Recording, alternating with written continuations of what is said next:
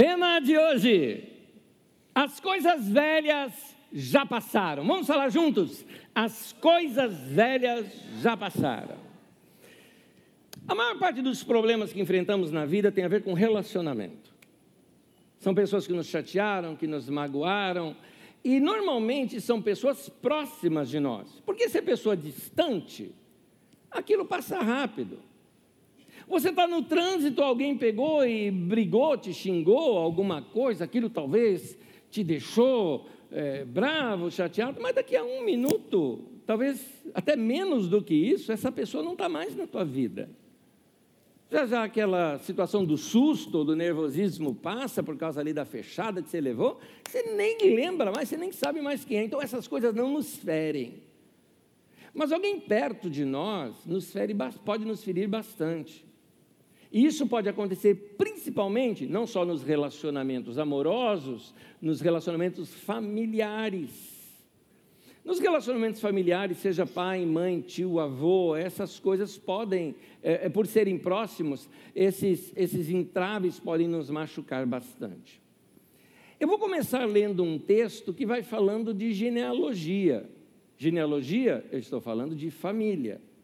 Agora, é um daqueles textos das Escrituras Sagradas que a maioria de nós ou não lê, ou lê porque, sabe, ele está na Bíblia, vamos ler para dizer que eu li o livro inteiro. Então, por exemplo, se você vai ler o livro de Mateus ou de Lucas, ele começa com genealogia. E ali você lê rapidinho, porque você quer logo chegar na história de Jesus. Só para dizer, li o livro inteiro. Mas ali se eu te perguntar até o que, que você leu, você nem sabe falar, ah, sei lá, fulano gerou ciclano, que gerou beltrano, que gerou não sei o que lá, sei lá que ele. Por que, que tem isso na Bíblia? Pois é, hoje o nosso texto básico é exatamente uma genealogia. E você vai falar, mas por que, que a gente tem que estudar isso? Você vai ver.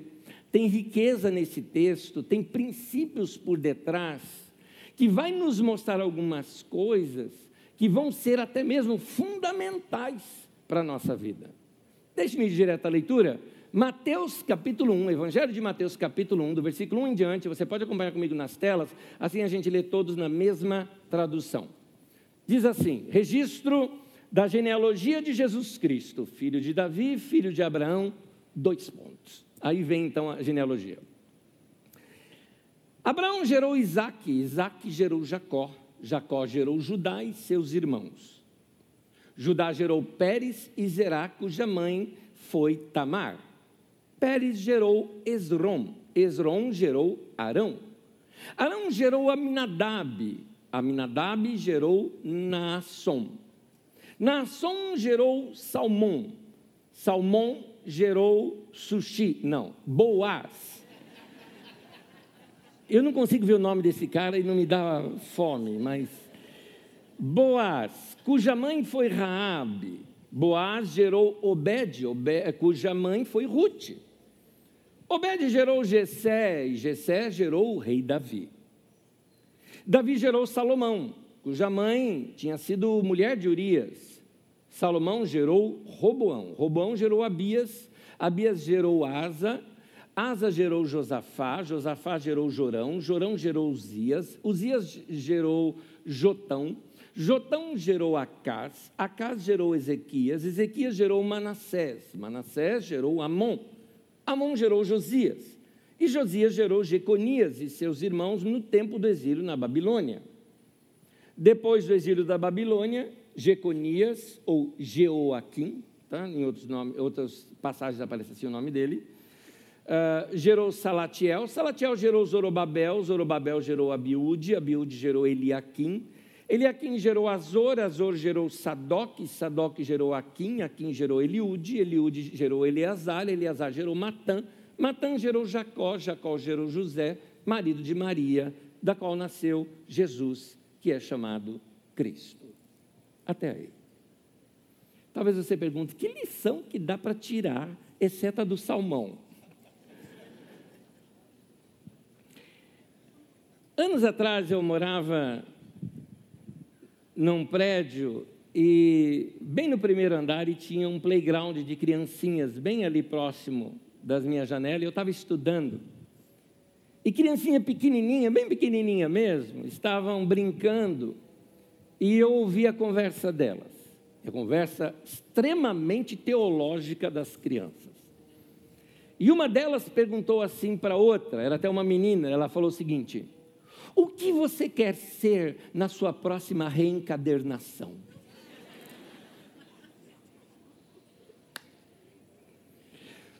Nós brasileiros, veja bem, uma coisa é nós sermos o que é correto, é nós sermos respeitosos com outras religiões. Por favor, quando eu faço algumas correções aqui, eu faço com todo respeito, eu respeito as outras religiões, eu respeito quem pensa diferente, eu não tenho nenhum problema disso. Mas o fato de eu respeitar, é, eu não posso fazer o que é muito comum na nossa cultura brasileira. Na nossa brasileira existe algo chamado sincretismo. Sincretismo é mistura das religiões. E aí você faz uma salada com tudo aquilo que você aprendeu um pouquinho de cada uma. Aí você não tem uma fé definida. Eu sou cristão, é, eu sou da ala evangélica do cristianismo, portanto eu tenho que ter a minha fé definida e fundamentada. E uma das coisas que eu queria te dizer que não existe nas Escrituras Sagradas é a reencarnação. Não existe isso. A Bíblia diz, aliás, eu devia até ter colocado o texto aqui para você, num dos últimos eh, versículos do livro de Hebreus, se não me engano é 9, 27 ou 10, 27, onde ele fala assim: A todo homem está destinado a morrer uma só vez, vindo depois disso o juízo. Acabou. A nossa vida é uma só. É que a gente olha assim para a nossa vida e acha um desperdício. Porque assim, a vida é tão boa, viver uma só vez, pois é, mas é, é uma só. Portanto, meu querido, essa é a vida, vai vivê-la. Tem duas questões de, que eu às vezes questiono da questão da encarnação. Uma delas é o seguinte: quem fala das vidas passadas, você já percebeu que sempre ele foi assim, um príncipe, um cavaleiro? Né? Normalmente é cavaleiro, né? Ouve muito isso. Ah, eu era um cavaleiro tal, tal. Ninguém morreu enforcado, ninguém foi, né? É, é, ninguém passou na guilhotina, não é? Ninguém foi pobre, miserável, né? Ninguém foi. É, é, sempre, por quê? A gente joga para essas nossas imaginações um pouco da nossa frustração, numa espécie de compensação. Quando se trata ainda do passado, eu compreendo. Mas e quando é o caso da pergunta teológica daquela menina? A pergunta teológica dela é: o que você quer ser na próxima? É quando a pessoa joga para o futuro coisas que não são resolvidas mais para ela no presente. Uma pessoa, por exemplo, que passa por uma frustração emocional, ela foi abusada emocionalmente, ela gostou, assim, é, no bom sentido da palavra, terrivelmente, intensamente de uma pessoa conviveu com aquela pessoa, deu a vida para aquela pessoa. Vamos colocar assim, deixa, me permita colocar homem e mulher aqui. Então é a mulher apaixonada por aquele homem, serviu aquele homem, o cara era chato, mas ela fazia tudo por ele. Aí com o tempo envelhece, o cara pega e troca ela por uma outra 20, 30 anos mais nova. E ela se sente usada, abusada, ela se sente assim frustrada. Então o que ela vai falar? É, na próxima encarnação, eu quero nascer homem e caso com ele que vai nascer mulher. É uma forma de dar o troco, entendeu? É, mas a gente joga frustrações, é, pessoas profissionais passam por isso dedicaram a vida dentro de uma profissão, dentro de uma empresa, depois é mandado embora e é desprezado. Tudo aquilo que ele fez naquele trabalho, naquela instituição, não é mais reconhecido e a pessoa se sente usada. A questão é, queridos, que segundo a Bíblia Sagrada, não vai ter essa segunda chance. Então, existem coisas que a gente precisa resolver aqui. Não adianta ficar jogando para depois. Quanto mais tempo você demorar para tomar uma atitude de mudar essa sua situação, a coisa vai é, é, azedando ainda mais dentro de você. Por isso, às vezes vem para nós aquela pergunta: como é que eu posso recomeçar minha vida? Ainda tem jeito? Eu posso ter uma nova chance na vida? Aí é que está o caso. Não é depois da vida, é na vida. A nossa vida é muito importante. Há algo na Bíblia Sagrada que é chamado de novo nascimento. O novo nascimento não significa nascer uma outra pessoa numa outra existência. Não. Mas é deixar Deus fazer de você a pessoa que Ele imaginou quando criou você. Deus não faz nada por acaso, meu querido. Veja bem, nós estamos presos no tempo e espaço. Eu não consigo prever futuro, eu só consigo perceber o presente. E mesmo o passado, eu só consigo vê-lo de uma determinada ótica, a ótica que eu vi. Existem outras óticas, mas eu não consigo fazer essas outras leituras. Essa é a minha limitação. Eu estou preso no tempo e no espaço. Deus está acima dessa linha do tempo e espaço. Ele é eterno, por isso que nós o chamamos de o eterno. De tal modo que ele consegue ver o passado, o presente e o futuro numa, num momento só. Ele é Deus. Ora, um Deus que faz isso, e nós o chamamos de o Criador, e dizemos que ele nos criou, como diz um dos salmos, de modo tão maravilhoso o Senhor me criou. Então, esse Deus não faz nada por acaso. Costumo dizer, não existe acaso no dicionário de Deus. Ele faz tudo com propósito. O que é fazer com propósito? Eu estou antevendo algo, então estou criando isso para dar certo ali. Então, quando Deus. Vamos, vamos trazer o exemplo da criação. Quando nós lemos os textos da criação, ainda que sejam textos poéticos e tem outros sentidos que não o sentido científico que alguns querem dar, mas me permita agora trabalhar na literalidade dos textos da criação. Nos textos da criação, quando Deus diz, por exemplo, haja luz, ou por exemplo, quando ele diz que ele criou as árvores, vamos, vamos me permita inventar uma frase que não está ali no texto, vamos lá. Haja uma árvore. Aí nasce um negócio assim, ele fala: é, legal, isso aí deve ser árvore. Né? Eu não acho que fazer. Deus já tinha em mente o que ele queria. Quando Deus deu uma palavra, ele liberou uma coisa que já existia dentro dele. Por isso que todas as coisas foram criadas pela palavra dele. Ele primeiro gerou aquilo dentro dele e então depois é, executou através da sua palavra, dando existência àquilo tudo. Eu estou falando da criação, mas estou falando de você. Você não nasceu por acaso. Você não nasceu só porque foi uma, uma corrida de espermatozoides e você foi o vencedor. Não é só por isso. Você nasceu por causa de um propósito de Deus. É por isso que a Bíblia diz que os filhos são herança do Senhor. O que significa que, pai, mãe, seu filho é fofo, é lindo, é maravilhoso, mas ele não é seu, ele está emprestado para você. Ele é de Deus. E Deus confiou que, para o propósito dele, que ele tem para aquela criança, vocês são os pais adequados. Talvez alguns de vocês, olhando retroativamente, falar, ah, mas os meus pais não. Como? Quem disse isso? O sofrimento faz a gente crescer, a decepção faz a gente crescer, a alegria também faz a gente crescer. Tem um monte de coisa que faz a gente crescer. Você cresceu no lugar certo, nasceu no lugar certo, porque Deus tinha um plano e um projeto para você. Então Deus não fez nada por acaso. Nós fomos criados debaixo de um planejamento de Deus. Há um texto em Efésios capítulo 2, versículo 10, que diz assim: Nós, porque nós somos criação de Deus realizada em Cristo Jesus. A palavra criação ali não é invenção minha, não. A palavra grega que está ali é a palavra poema.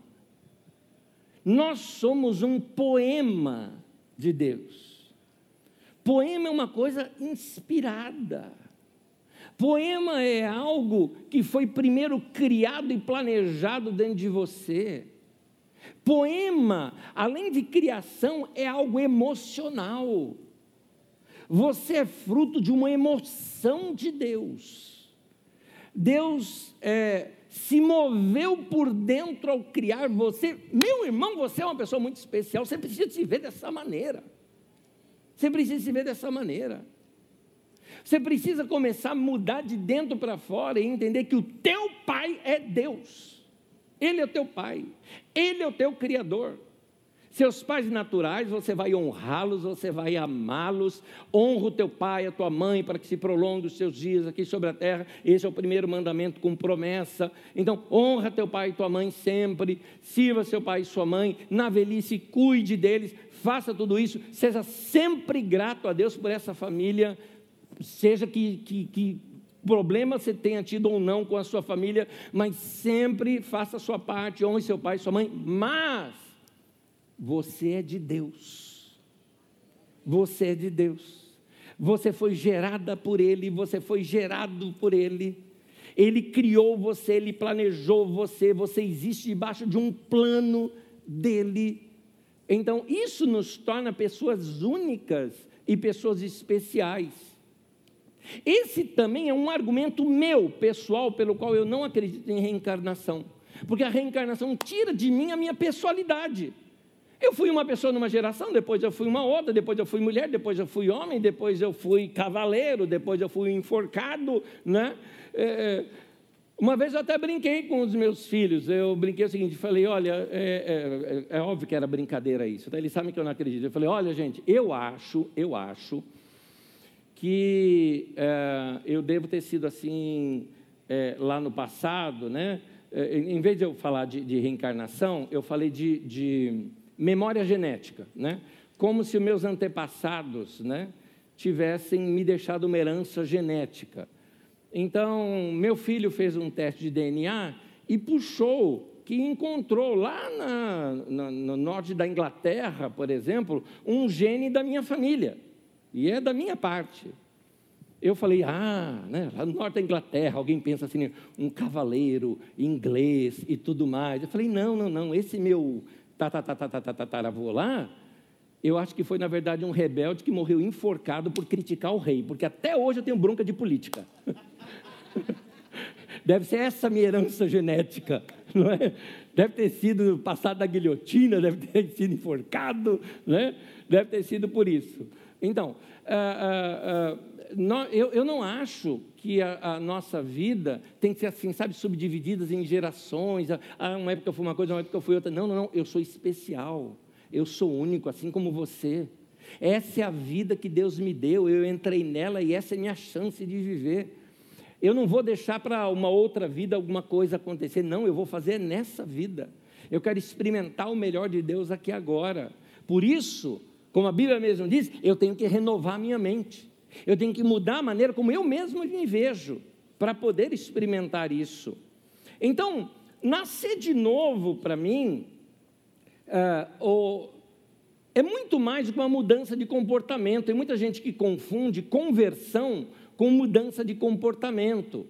Eles acham que conversão é aquilo assim, sabe? Olha, eu bebia, não bebo mais, eu fumava, não fumo mais. Meu irmão, se você fumava, não fuma mais, é um bem que você faz para o teu corpo, por favor. Não é? É, faz um bem para você, mas isso não tem nada a ver com salvação, com novo nascimento. Novo nascimento é nascer do coração, é nascer do Espírito. É uma obra do Espírito Santo que faz a gente nascer de novo, ou até eu posso colocar a frase dessa maneira: faz você, é, é, que nascer você novo. Um novo você, como foi a primeira mensagem desse ano. Nascer quem Deus planejou você para ser. Nós temos essa identidade, uma identidade única que foi dada por Deus. Nós não somos algo, quer ver uma outra coisa de religião que entrou aqui para o pensamento coletivo? Tem uma coisa, uma, uma, um pensamento de religião oriental em que quando nós morrermos, nós somos uma gota que vamos para o oceano e aí nos unimos a todos os outros que morreram. Muito lindo, muito bonito, mas não é bíblico. Na Bíblia Sagrada você é único. E Deus respeita. É que nós humanos não conseguimos entender, eu não consigo entender. Como é que Deus consegue se relacionar com todos nós ao mesmo tempo e ouvir todas as orações? É, Anésio, eu também não. Claro, nem eu nem você somos Deus. Por isso que a gente não entende isso. É muito grande para a gente entender isso. Mas você é único para Deus. Deus fez você, conhece você, conhece detalhes ao teu respeito, de modo que você pode falar com Ele, como Jesus ensinou a falar com Ele: Meu Pai que está no céu. É? é o Pai que me conhece, é aquele que realmente me gerou, Ele que me criou. Eu sou filho de Deus. Ah, quem tem filho adotivo sabe do que eu estou falando. Quem adotou uma criança sabe que o seu amor pelos seus filhos naturais e o seu amor pelo filho adotivo é o mesmo, não tem diferença. É um só coração. Pois bem, Jesus é o único filho natural de Deus. Todos nós somos filhos adotivos, mas Deus nos ama da mesma maneira. O que eu estou querendo te dizer é que Deus te ama da mesma maneira que Ele amava Jesus. A mesma maneira. Jesus é o nosso irmão mais velho. E Deus te ama da mesma maneira que eu que amava Jesus. Ou seja, Deus ouve a sua oração da mesma maneira que ele ouvia a oração do próprio Jesus Cristo quando andou aqui na terra. É isso.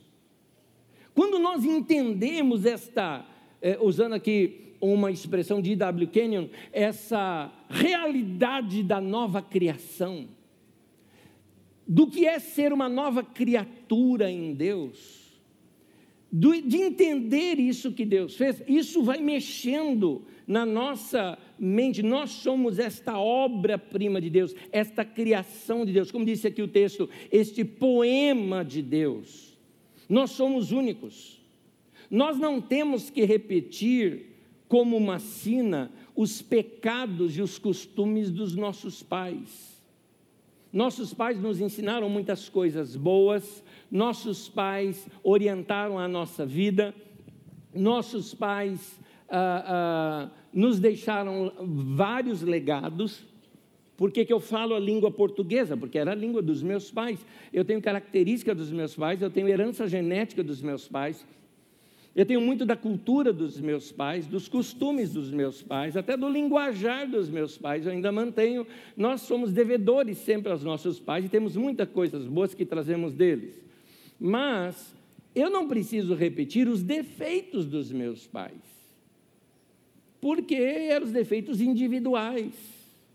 Eu não preciso, por exemplo, você não precisa ser um alcoólatra porque o seu pai foi.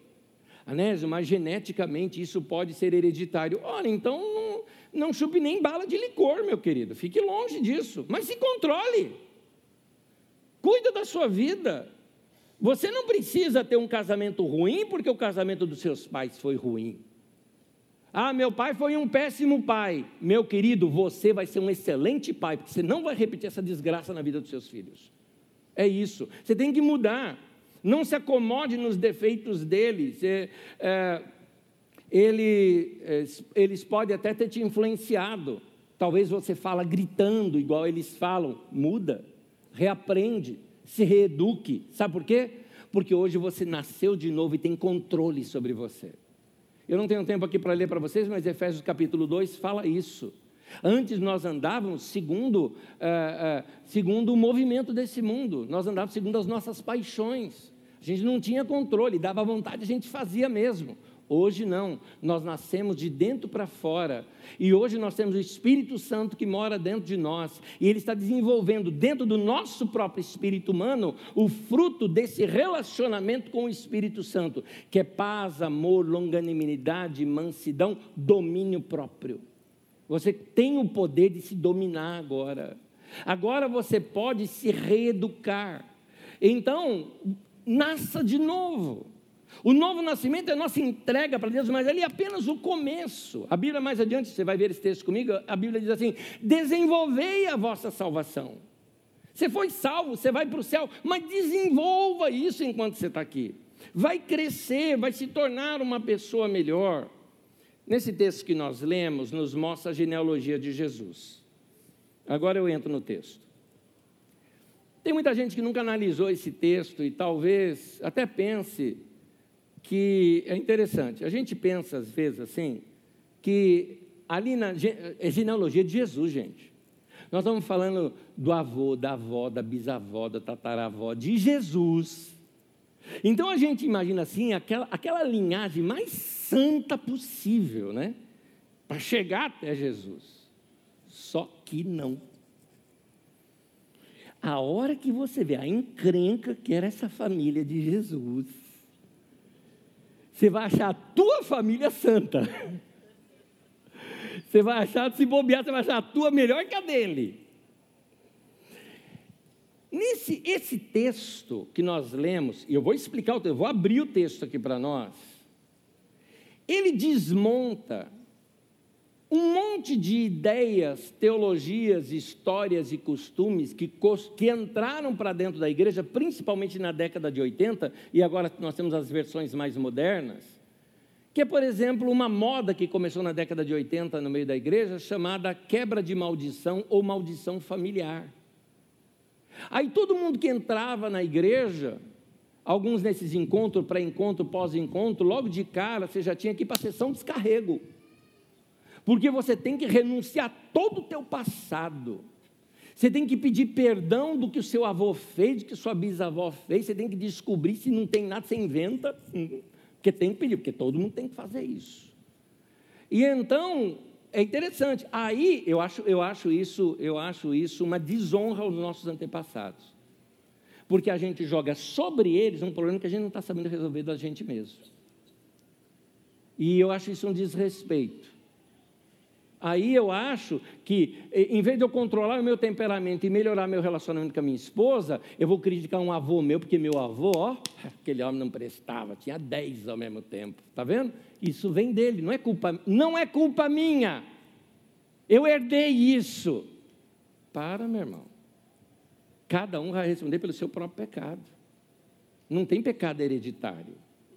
Então, esse negócio de maldição hereditária, primeiro, outra coisa que é maldição hereditária, é, é, erra muito, erra feio. Ela despreza a cruz de Cristo, o centro do Evangelho, que é a cruz de Cristo, porque a Bíblia diz que ali foi lançada sobre ele toda maldição. E quem está em Cristo é nova criatura. Tema de hoje: as coisas velhas já passaram. Continuação do texto: tudo se fez novo. Eu não tenho maldição na minha vida porque ela foi levada sobre a cruz de Cristo. É isso.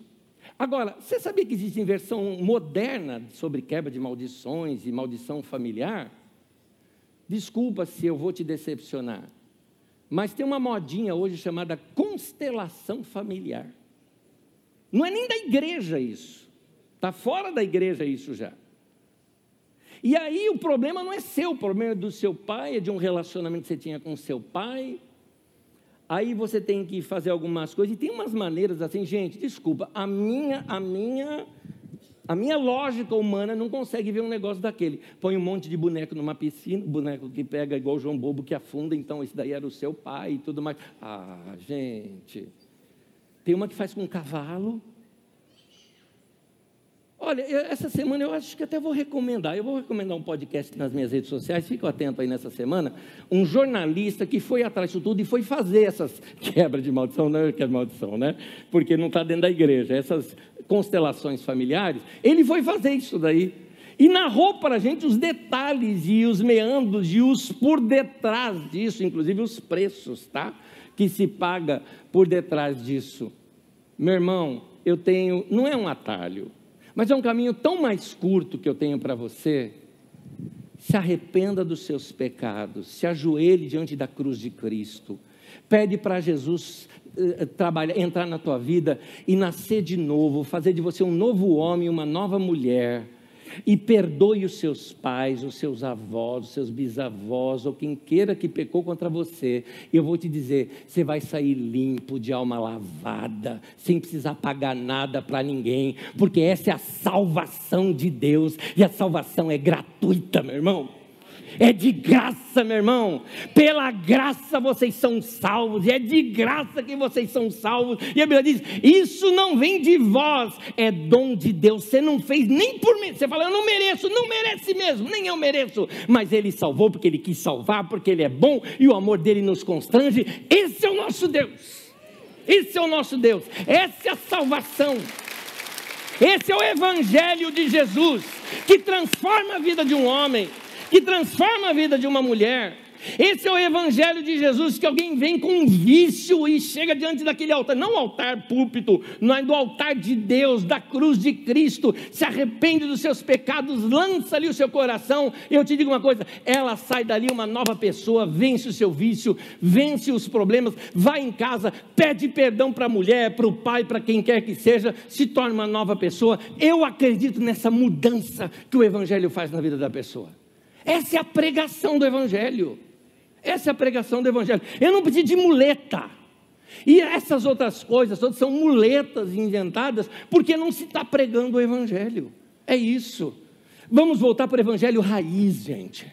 O Evangelho que fala da cruz de Cristo. Quando a gente olha a família de Jesus, se esse negócio de quebra de maldição, maldição hereditária, de constelação familiar, se isso existisse, gente do céu, Jesus ia ter que passar por uma sessão de descarrego. Com os 300 e alguma coisa pastores lá, passar lá no meio, receber oração, sessão de descarrego, porque, ô família enroscada. Vamos lá? Eu vou citar os nomes que estão lá. Vou até pular alguns, porque senão você viu quanto nome que eu li, né? Vamos começar lá dos pais. Os pais que eu digo, os patriarcas. Abraão, Isaac e Jacó. Como eu disse aqui no domingo passado, a Bíblia Sagrada, os heróis não são super-heróis.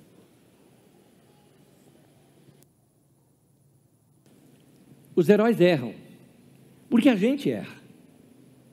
Então eles mostram que eram pessoas normais como a gente. O que, que você tem para falar de Abraão, Isaac e Jacó? Mentiram.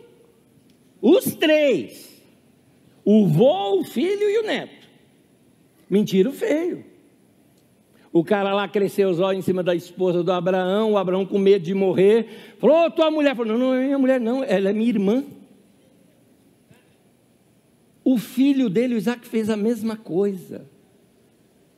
E o Jacó, o oh, cara enrolado, mentiu para o pai, mentiu para o irmão.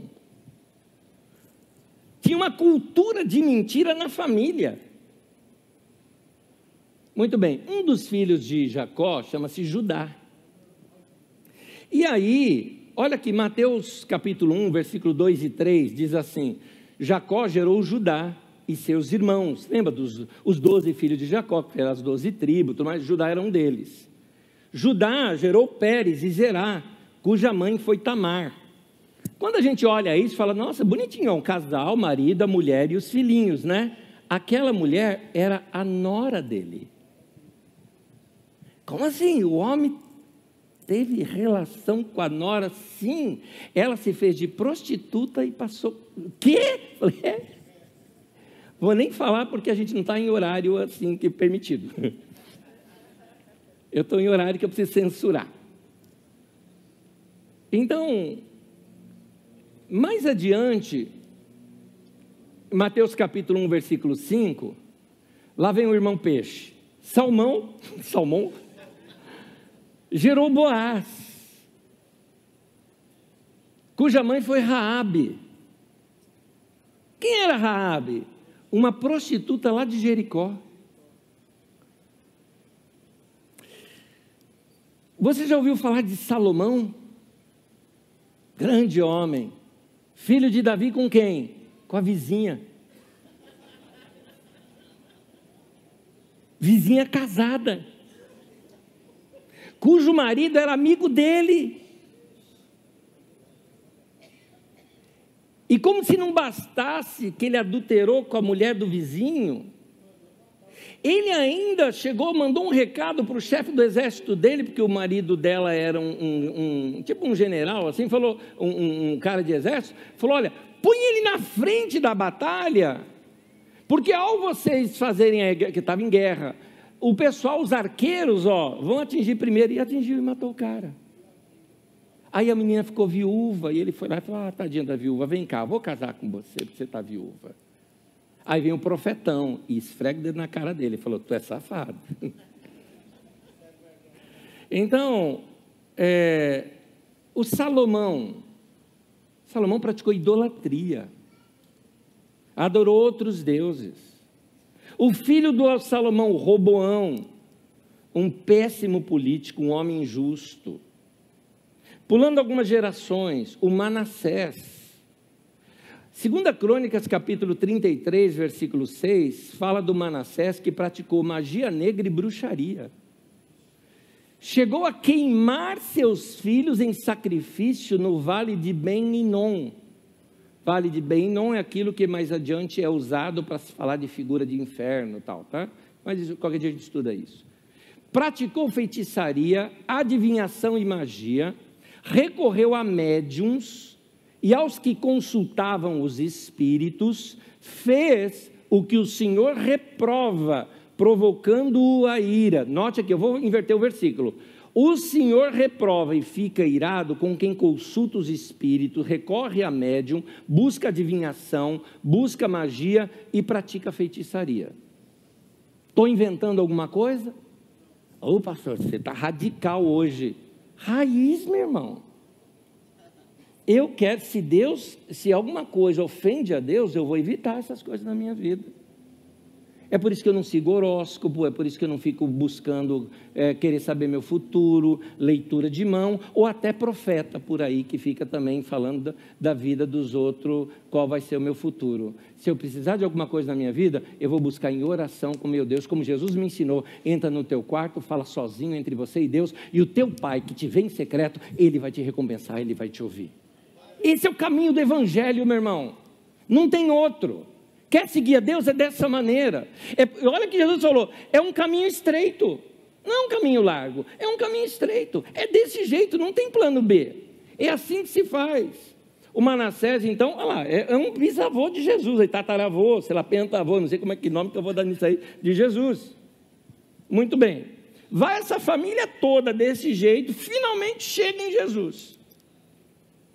Então, diante de um currículo como esse, né? Esse pedigree né, da vida de Jesus. Alguém, ou de Maria, alguém diria que Maria, a mãe de Jesus, que ela teria que quebrar todas essas maldições hereditárias. Eu citei as de José, né? mas no livro de Lucas traz a ascendência de Maria, que era a mesma de José. Tá?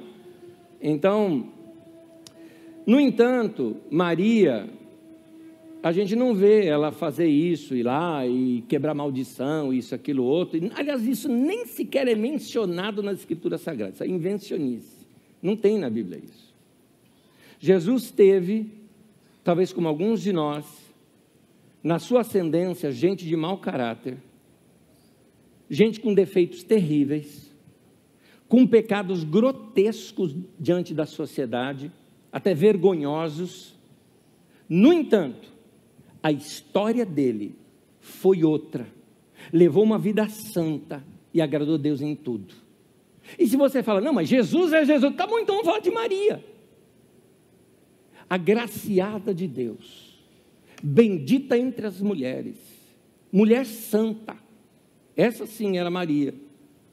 Você pode, meu irmão, ser descendente de quem for, pode ter os erros ou os escândalos mais gravíssimos na sua família, mas você pode levantar a sua voz para o céu e dizer como respondeu Maria em Lucas capítulo 1, versículo 38, diz assim: Sou serva do Senhor, que se cumpra em mim conforme a tua palavra. Amém. Amém. Sejam problemas espirituais, sejam pactos feitos com entidades espirituais pelos seus avós, pelos seus tios, pelos seus ancestrais, ou se jogaram maldição sobre você, ou se tem, sei lá, porque a gente inventa cada coisa, né? Ah, o pastor tem olho gordo atrás de mim. Que gordofobia é essa? Por que não pode ser olho magro? Né? Entendeu? A gente inventa umas coisas. Ai, ah, fizeram feitiçaria contra a minha vida, fizeram macumba contra a minha vida, mas assim, aquele que teme ao Senhor, entende?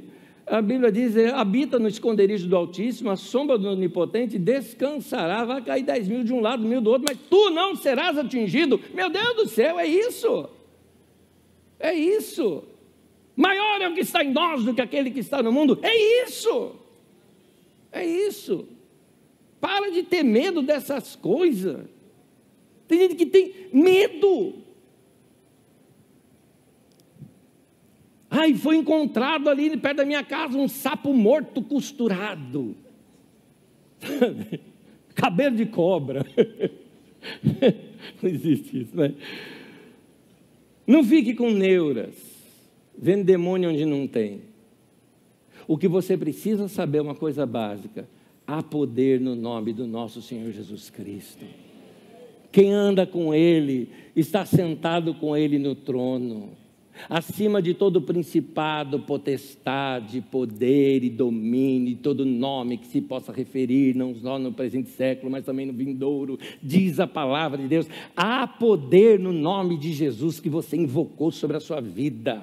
Há poder para quebrar qualquer pacto, qualquer tendência, qualquer influência, e tem mais. Você não pertence mais a este vínculo familiar espiritual. Você não pertence a isso. Você tem uma herança genética, mas não espiritual.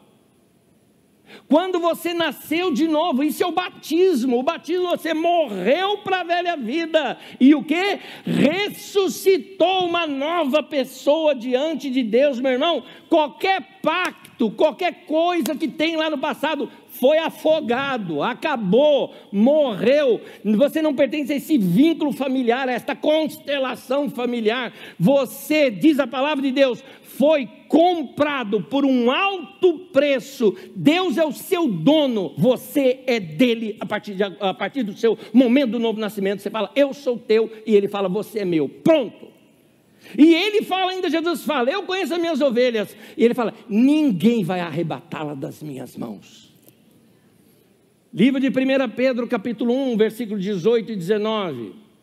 Pois vocês sabem o preço que foi pago para livrá-los da vida inútil que vocês herdaram dos seus antepassados.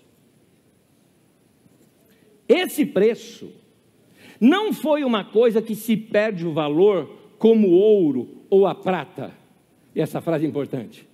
Vocês foram libertados pelo precioso sangue de Cristo.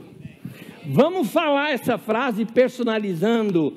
Eu fui libertado pelo precioso sangue de Cristo. Confessa isso junto comigo.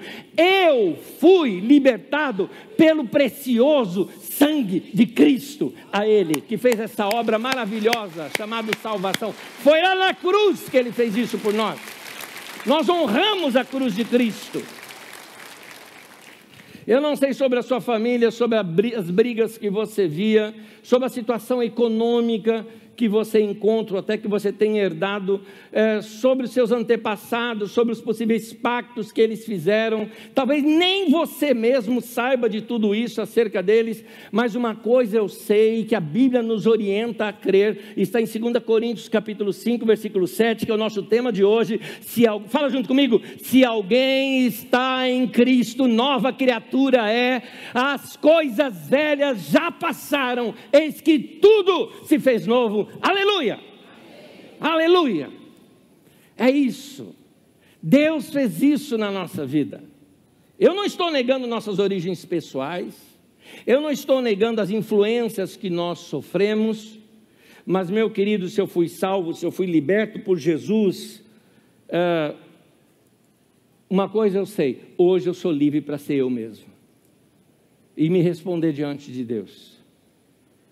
Quando eu nasci de novo, me tornei livre dos resquícios da velha vida. Porque eu morri para a velha vida.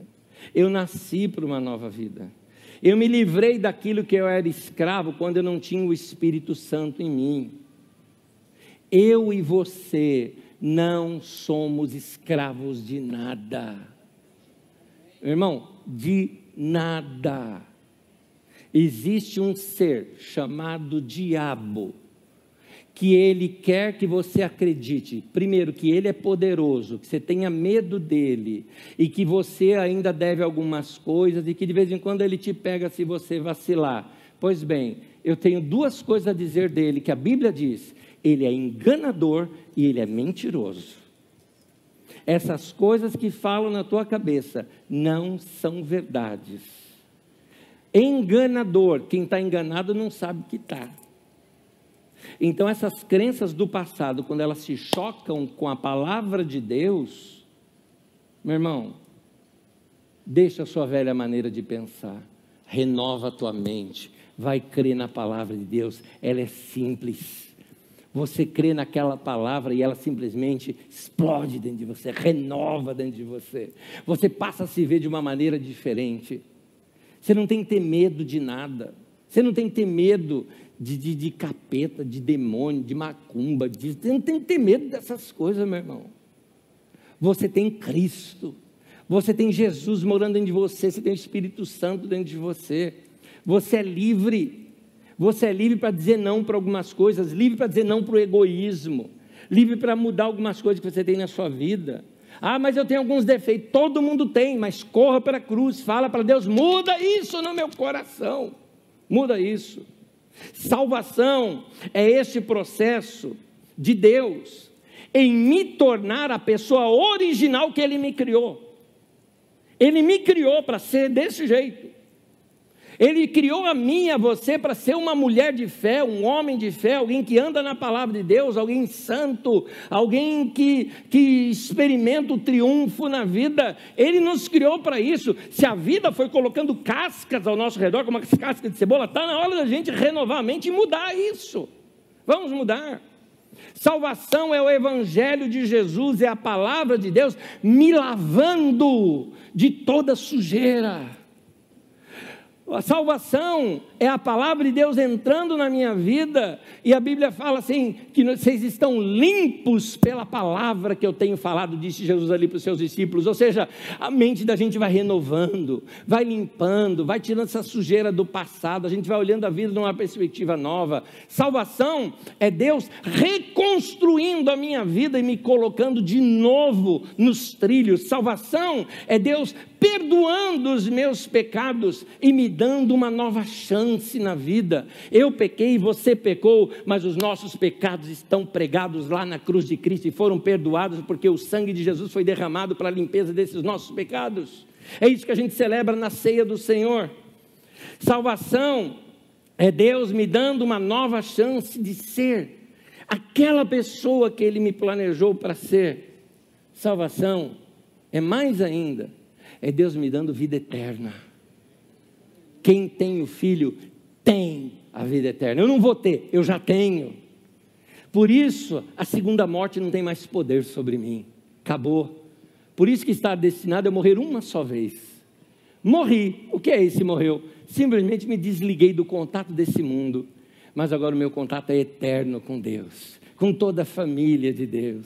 E a Bíblia nos mostra isso como indivíduos diante dele, não uma gota no oceano sem sentido, sem nome. Não uma reencarnação completa, onde cada hora eu nasço de uma maneira, em um lugar ou num país, nada disso. Deus sabe quem eu sou, Deus me respeita do jeito que eu sou, Deus me criou como indivíduo. E eu tenho certeza, quando ele chegar lá no céu, o anjo pode até errar lá no livro da vida o meu nome, mas Deus vai falar Anésio. O anjo pode não saber, mas eu, eu, que o nome é estranho mas não tem esse nome na lista. Deus falou, tem. né? Olha direitinho. Né? Mas, é, ué, tem o salmão, não vai ter anésio. Eu vou terminar, fica de pé comigo. Eu quero ler um texto em pé com você. Filipenses capítulo 2, versículo 12.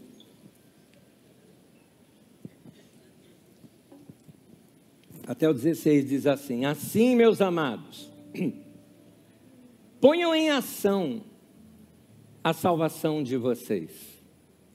Na outra tradução, a de Almeida, fala: desenvolvei a vossa salvação. E eu gosto desse texto. Põe em ação. Ou seja, você já tem. Você já tem. Ah, eu preciso orar para ter mais domínio próprio. Não, você precisa usar o domínio próprio que você tem. Você já tem. Você já tem paz, amor, longanimidade, mansidão, domínio próprio, temperança. Você tem tudo isso dentro de você. Usa. Você vai crescer à medida que usa. Assim, meus amados, põe em ação a salvação de vocês, pois é Deus quem efetua em vocês tanto querer quanto realizar. Você não tem desejo de ser usado por Deus, você não tem desejo de ter uma vida santa, você não tem desejo de ter domínio próprio, de ter paz. Foi Deus que colocou esse desejo dentro de você. E Ele mesmo vai te ajudar a realizar. Continuando, de acordo com a boa vontade dEle. Façam tudo, sem queixas nem discussões, para que venham a tornar-se puros e irrepreensíveis, filhos de Deus, inculpáveis, no meio de uma geração corrompida e depravada, na qual, olha aqui, olha o que Deus quer de nós, vocês brilham como estrelas no universo, retendo firmemente a palavra da vida. É isso. A palavra de Deus entrando em você, você desenvolvendo essa salvação de Deus, meu irmão, vai brilhar, meu irmão. Vai brilhar. Nosso mundo está cheio de trevas. Vai ser luz no mundo. Ah, Jesus é a luz do mundo, sim, mas você também. Foi Jesus que disse: vocês são a luz do mundo. E uma luz não se coloca debaixo da mesa, se coloca lá no velador para que possa iluminar toda a casa. Então, vai iluminar, meu irmão. Vai iluminar. Pra, diz assim a Bíblia para que o, as pessoas vejam as vossas boas obras. Boas obras no sentido de generosidade, sim, de ajuda ao necessitado também, mas não só isso. Boas ações. Que eles vejam a paz que você tem, o seu sorriso, a sua maneira de ser, a sua gentileza, você é um cristão, um pequeno Cristo. Você é irmão de Jesus. Você é da família de Deus. Deus é o teu Pai. Vai passar esse amor do Pai que está dentro do teu coração para as pessoas. É isso que eu estou convidando vocês. Então, ah, mas foi tanta coisa ruim na minha vida, meu irmão. As coisas velhas já passaram. Olha para frente, meu irmão. Segue o jogo. Tem muita coisa boa para acontecer na vida da gente. Corta essas âncoras, essas correntes de âncoras que estão aí segurando você, porque elas só estão dentro da tua cabeça. Você não precisa quebrar maldição nenhuma, nada disso. Já foi quebrado lá na cruz, você não sabe. A última história. Eu não, não sei a veracidade disso, mas acredito que alguém fez esse teste.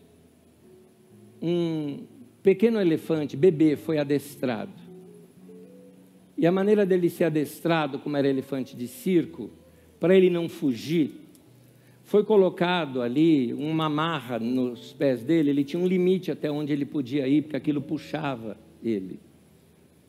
E ele se limitou àquilo, porque ele era pequeno.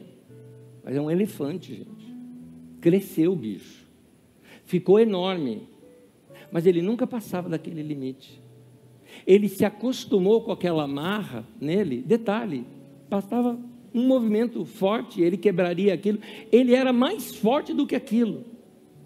Mas qual a diferença? Ele não sabia. Ele não sabia. Ele estava enganado.